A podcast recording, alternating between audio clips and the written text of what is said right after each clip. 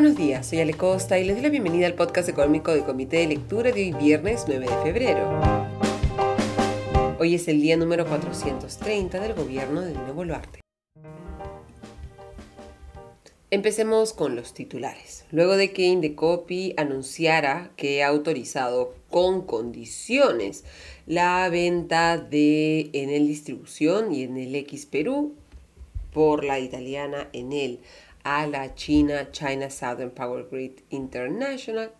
la Sociedad Nacional de Industrias recordó sus preocupaciones respecto a esta operación. Ha dicho, abro comillas, dada la complejidad del tema en cuestión, solicitamos al Indecopi que a la mayor brevedad posible publique la resolución autoritativa de la operación de adquisición. Esperamos que en el análisis realizado el Indecopi haya considerado todas las implicancias, riesgos y potenciales restricciones a libre competencia como consecuencia de la autorización de la adquisición en mención. Cierro comillas. Recordemos que con esta venta, el mercado de distribución, que es un mercado regulado debido a que no existe competencia de distribución eléctrica en Lima Metropolitana,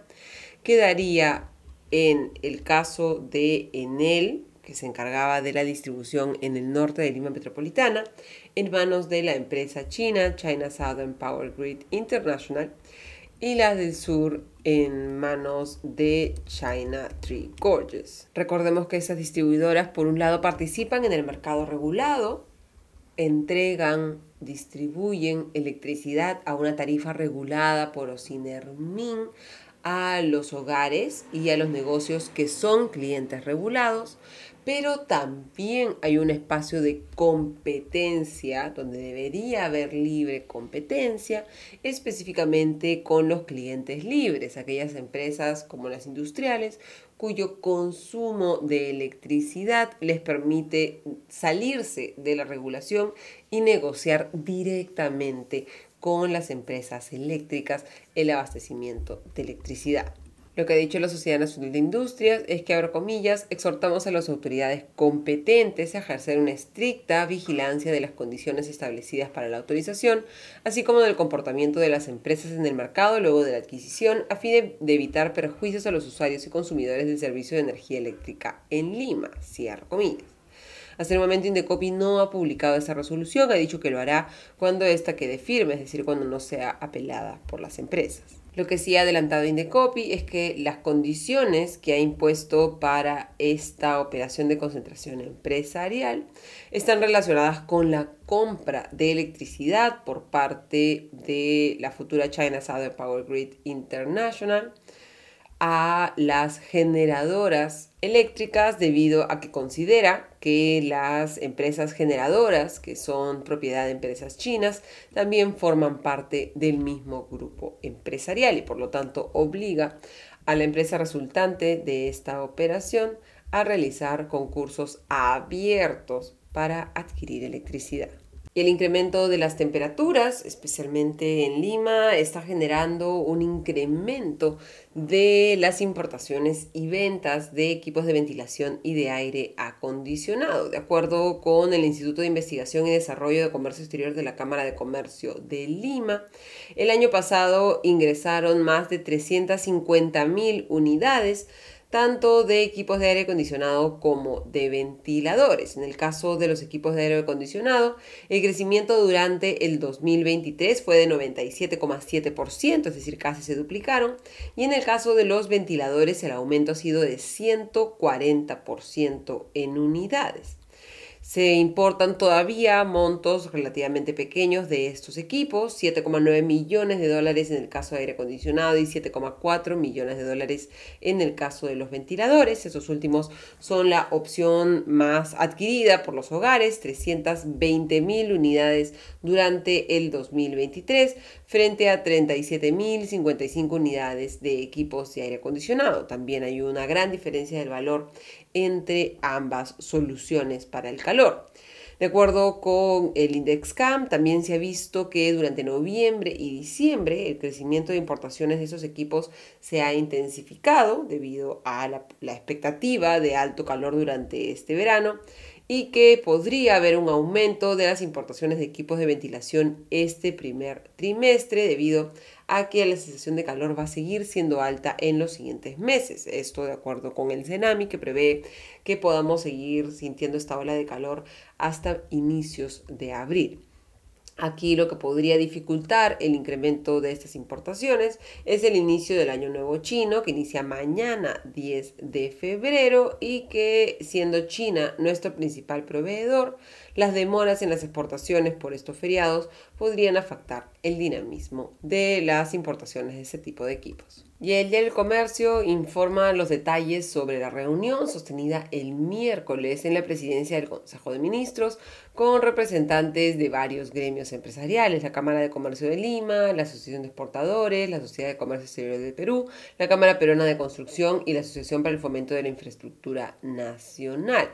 La semana pasada ya había habido una reunión con la Sociedad Nacional de Industrias, la CONFIEP, la GAP, Asociación de Gremios Productores Agrarios, y la Sociedad Nacional de Minería, Petróleo y Energía. Aunque no se han llegado a acuerdos concretos, los gremios han llevado a la presidencia del Consejo de Ministros una serie de preocupaciones respecto, por ejemplo, a la ayuda a Petroperú, a los retrasos posibles en algunas obras de infraestructura. Y de acuerdo con Rosa Bueno, presidenta de la Cámara de Comercio de Lima, lo que sí se ha acordado, o a lo que se ha comprometido el primer Alberto Tarola, es a crear mesas de trabajo técnicas con los temas mencionados en la reunión para hacer un seguimiento de las propuestas de los gremios. Lo que ha dicho bueno es, abro comillas, se le mencionó que no tenía ningún sentido reunirnos y que volviéramos a entregar propuestas si no se iban a viabilizar. Contestó que teníamos que dar periodicidad a estas reuniones y crear esas mesas técnicas donde funcionarios, no necesariamente ministros y presidentes de gremios, se junten para dar seguimiento a la desactivación de barreras, supervisión en materia de disciplina fiscal, formalidad entre otros, cierro comillas. Esto, sin embargo, entra un poco en contradicción con la formación de una comisión multisectorial temporal para eliminar barreras burocráticas en la que, como han advertido los eh, líderes gremiales, no está representado el sector privado. Y ahí lo que ha dicho la presidenta de la Cámara de Comercio de Lima es, abro comillas, pedimos un compromiso político porque uno pasa por Indecopi, declaran una barrera burocrática y el ministerio encargado termina llevándonos al Poder Judicial 3, 4 años para recién destrabar la medida, cierro comillas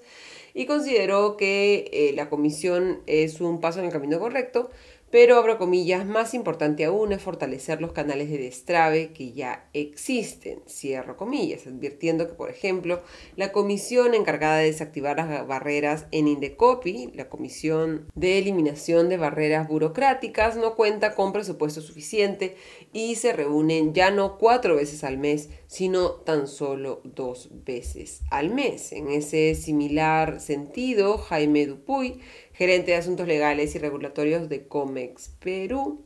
señaló que efectivamente se debe poner más atención a los espacios que ya existen y hacer que Indecopi haga una matriz de todas las medidas que ya han sido declaradas como barreras burocráticas para que se implementen. Una de ellas, por ejemplo, el Decreto Supremo 001-2022, que recordemos limitaba la tercerización laboral y que ya ha sido declarado barrera burocrática, pero no ha sido derogado aún por el Ejecutivo. Y el tema del día es la decisión del Banco Central de Reserva del Perú de volver a reducir su tasa de interés de referencia en 25 puntos básicos. Este es el sexto recorte consecutivo, es decir, ya llevamos medio año en esta nueva etapa de recorte de las tasas de interés, tasas de interés que recordemos lo que hacen es determinar el costo de los créditos y por lo tanto son la principal herramienta de política monetaria del Banco Central para controlar la inflación. En contextos de alta inflación, como lo que sucedió en el 2021 y en el 2022, se elevan las tasas de interés para incrementar el costo de los créditos y por lo tanto moderar la inversión privada y el consumo, moderar la demanda interna y tratar de quitarle oxígeno a la inflación. En contextos como el actual, en el que vemos ya una reducción sostenida de la inflación y más bien una debilidad económica, lo aconsejable es lo contrario, reducir los costos de financiamiento, bajar las tasas de interés de referencia para estimular la recuperación de la inversión privada y del consumo y por lo tanto de la demanda. ¿En qué ha basado esta decisión el Banco Central de Reserva, el directorio del Banco Central de Reserva? Pues en la tasa mensual de inflación de enero, que fue tan solo de 0,02% y que ha llevado a la inflación de 3,2% a 3% en enero, en el límite superior del rango meta la inflación sin alimentos y energía, los componentes más volátiles que cambian de manera más frecuente y por lo tanto la inflación que nos permite ver tendencias fue de 0,01% en el mes de enero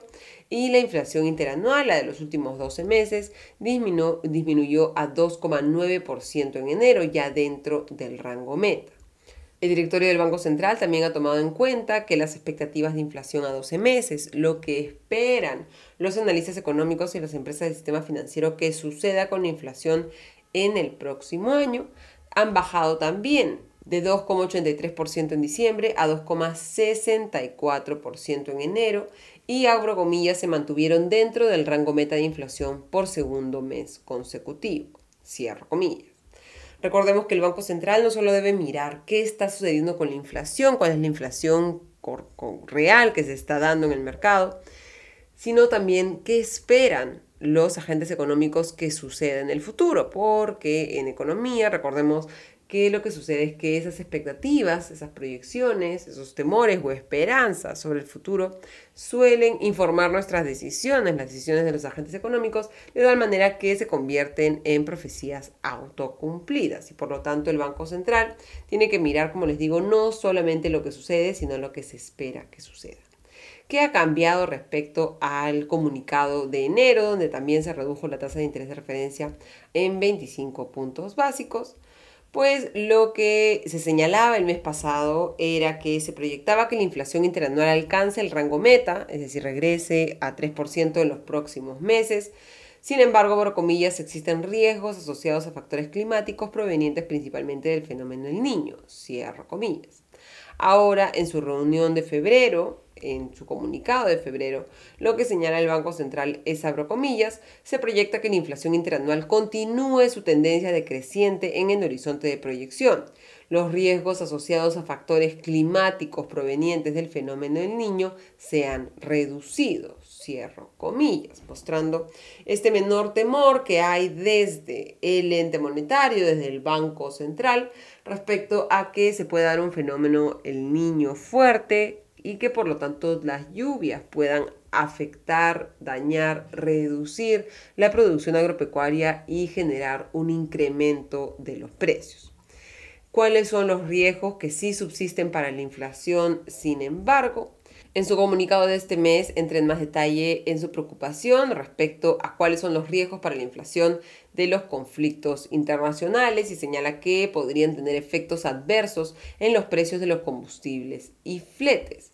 Y deja de mencionar como factores a estar atentos en materia de la actividad económica mundial un menor crecimiento de China, que sí mencionaba en su comunicado de enero. Recordemos que en el caso de los conflictos en el Medio Oriente ya hemos visto disrupciones y ataques a buques en el canal de Suez, lo que está afectando el comercio internacional a través de esta vía por la cual se transporta la mayoría de combustibles que se comercializan en el mundo,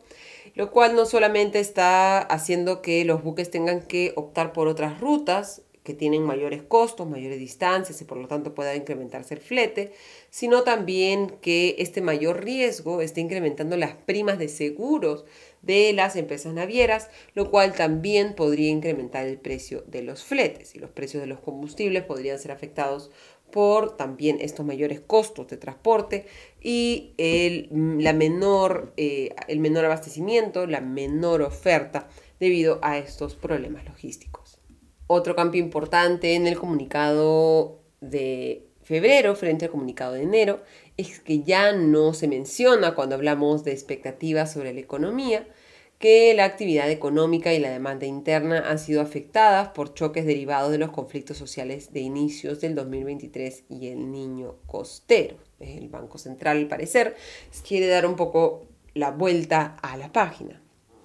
Respecto a las expectativas, a diferencia de en enero, que señalaba que las expectativas sobre la economía habían mejorado moderadamente, pero la mayoría se mantiene en el tramo pesimista, ahora retira esta palabra moderadamente y ha dicho que las expectativas registraron una recuperación, pero la mayoría de indicadores se mantiene en el tramo pesimista. Otra diferencia entre los dos comunicados, enero y febrero, es que en el mes anterior, donde todavía para el Banco Central de Reserva la inflación había regresado al rango meta, se señalaba que el directorio, abro comillas, reafirma su compromiso de adoptar las acciones necesarias para asegurar el retorno de la inflación al rango meta en el horizonte de proyección, cierro comillas, y ahora señala, abro comillas, reafirma su compromiso de adoptar las acciones necesarias para consolidar el retorno de la inflación al rango meta en el horizonte de proyección, cierro comillas. ¿Qué consecuencias tendrá esta decisión? Por un lado se reduce el costo de financiamiento, pero por otro lado, recordemos, se reducen también las tasas de los depósitos. No solo se reduce el costo de obtener dinero, sino también se reduce el rendimiento de tener el dinero eh, estacionado en el sistema financiero peruano. Y aquí radica el riesgo de esta reducción de la tasa de interés de referencia y por lo que tendremos que ver sus efectos sobre el tipo de cambio hoy en los días venideros, porque el Banco Central de los Estados Unidos, la Reserva Federal, está, digamos, eh, enfriando las expectativas de que se pueda dar en los próximos meses una reducción de su tasa de interés y por lo tanto, tanto los costos de financiamiento como los rendimientos en los Estados Unidos se mantienen en el mismo nivel, mientras que en Perú estos se están reduciendo. Esto podría llevar a que, como ha sucedido durante las últimas semanas, lo cual ha generado esa tendencia al alza de tipo de cambio, muchos apuesten a que los rendimientos van a ser mejores en los Estados Unidos y por lo tanto compren dólares para retirar sus capitales del Perú y llevarlos a ese país, incrementando la demanda por dólares y por lo tanto el tipo de cambio. Ayer el tipo de cambio repuntó nuevamente y cerró en 3,861 soles por dólar, acumulando un incremento de 4,15% en lo que va del 2024. La magnitud de este efecto dependerá de qué tanto los inversionistas hayan internalizado, se hayan acostumbrado a la idea y hayan tomado acciones para prepararse para el escenario actual, que era, estaba un poco cantado, la reducción de en 25 puntos básicos de la tasa de interés de referencia del Banco Central de Reserva. Una reducción que nos sorprende, podría tener efectos más moderados que una decisión sorpresiva. Recordemos que el Banco Central de Reserva tiene que mantener un delicado equilibrio entre no sorprender a los agentes económicos con acciones inesperadas y decisiones de política monetaria que nadie podía ver en el futuro, pero al mismo tiempo asegurarse de que sus acciones no sean totalmente predecibles para que los agentes económicos no, entre comillas, se aprovechen de las decisiones de política monetaria. La tasa de interés entonces en febrero se sitúa en 6,25% un punto y medio de porcentual por debajo del 7,75% en la que se situaba en agosto antes de eh, que el Banco Central inicie sus seis meses hasta el momento de recortes de tasa de interés en 25 puntos porcentuales mensuales. Terminamos así el podcast económico de hoy. Les deseo un excelente día. Nos reencontramos el lunes. Hasta entonces.